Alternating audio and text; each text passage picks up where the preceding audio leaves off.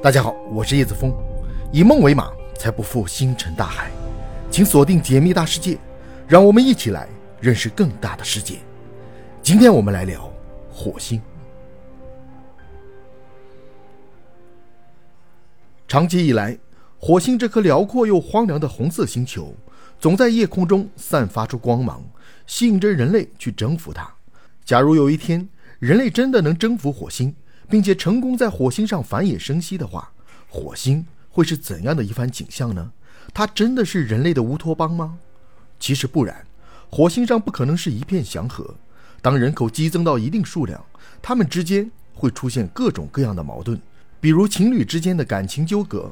除此之外，那时候的火星得到了经济上的发展，他们也会发生许多金钱交易。当感情和金钱交易等出现纠葛和矛盾，但无法通过和平的方式解决时，犯罪就可能随之而来。此时因钱财等原因出现的犯罪行为，如盗窃、抢劫，或者是因感情纠葛等出现的暴力行为，都有可能出现在火星上，甚至会出现最危险的行为——谋杀。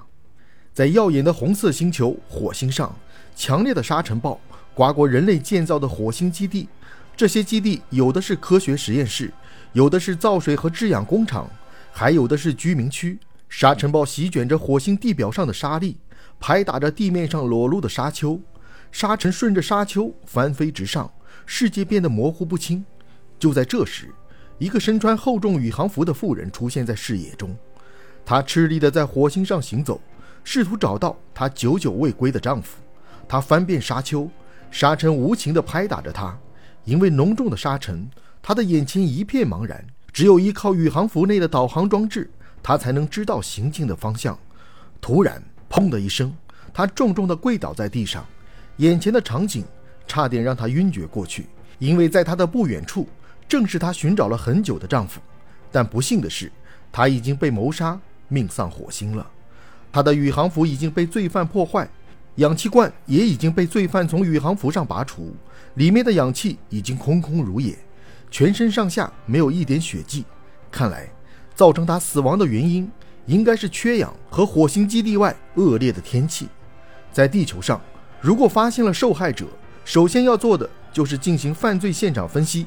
在犯罪现场分析中，很重要的一点是判断受害者的死亡时间，因为它可以确定罪犯的作案时间，一般通过尸体老化程度来断定。但在火星上，受害者的死亡时间似乎无法确定。因为火星和地球的环境差别实在太大了，地球上使用的调查手段在火星上并不适用。首先是火星稀薄的大气，在火星的大气组成中，百分之九十五是二氧化碳，仅有百分之零点一三是氧气。如此稀缺的氧气对人类来说是致命的，因为人类需要氧气来维持自身的生命活动，而且由于大气稀薄，火星的太阳照射极为强烈。其次。是火星上长达数月的沙尘暴，在火星上遍布着沙粒和沙丘。沙尘暴会将火星地表的灰尘卷起，灰尘在沙尘暴的助推下席卷着整个火星，使得火星看上去模糊而泛红。最后，由于距离太阳较远，火星要比地球冷得多，平均温度约为零下六十摄氏度。在冰冻的空气和火星极端的太阳照射下，受害者死亡后。尸体老化的方式和地球是不一样的。在地球上，当人类死去后，温度降低，尸体僵硬的症状会在不同时间段出现。从尸体的症状，也许可以大概判断受害者的死亡时间。但在火星上，冷冻的空气可以让死者变成冰人，尸体的变化非常不明显。肆虐的沙尘暴还可以将死者埋在地底下，然后受害者就会像化石一样。被永远地留在火星上。如果受害者有纹身，也许连受害者的纹身在很长一段时间后依然完好无损。在无法确定死亡时间的情况下，应该如何处理火星上的谋杀案呢？既然谋杀无法从受害者身上入手，那么是否可以直接监控所有火星人的一举一动，让谋杀被扼杀在犯罪者的大脑中呢？或许是可以的。植入宇航服内的监控器就可以实现这一目的。这个特殊的监控器可以记录火星居民的生命体征变化，比如心跳加速和肾上腺水平的升高。在罪犯开始犯罪之前，监控器可以记录罪犯因对犯罪情景的想象带来的兴奋或者恐惧而导致的体征变化。这个监控器还可以记录火星居民每个时刻的空间位置，甚至精确到火星居民在某一分甚至某一秒的空间位置坐标。而且这个监控器还和氧气罐紧密相连。如果罪犯想摆脱监控器，他就不能使用氧气罐。没了氧气罐的罪犯离开基地后，很快就会因为没有氧气而缺氧死亡。他就无法在火星基地外对其他火星居民施暴甚至谋杀。但如果看上去万无一失的监控器失效了呢？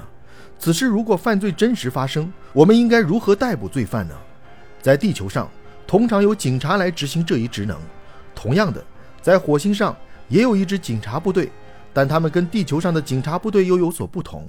他们制服罪犯不是通过徒手格斗和子弹威胁来制服罪犯。而是真的将罪犯绳之以法。在火星的低重力环境下，警察捉拿罪犯会遇到重重困难。由于火星的低重力，假如警察和罪犯进行徒手格斗，当警察和罪犯发生相撞，就像我们看到宇航员在低重力的月球上会漂浮起来一样，罪犯和警察可能会因为低重力环境而往相反方向飘得越来越远。在这种情况下，火星警察需要学习太空武术，比如。以锁定罪犯为主要的战斗技巧，同时警察也不能使用子弹，因为子弹会很容易射穿火星基地的墙壁，损坏基地。有人认为，火星警察的最佳做法就是用带粘合剂的钩子粘住和勾住罪犯，并用绳子来捆绑罪犯。这不失为一个好主意，因为这样既可以抓到罪犯，又不会损坏基地。假如火星上真的有犯罪发生，你会怎么做呢？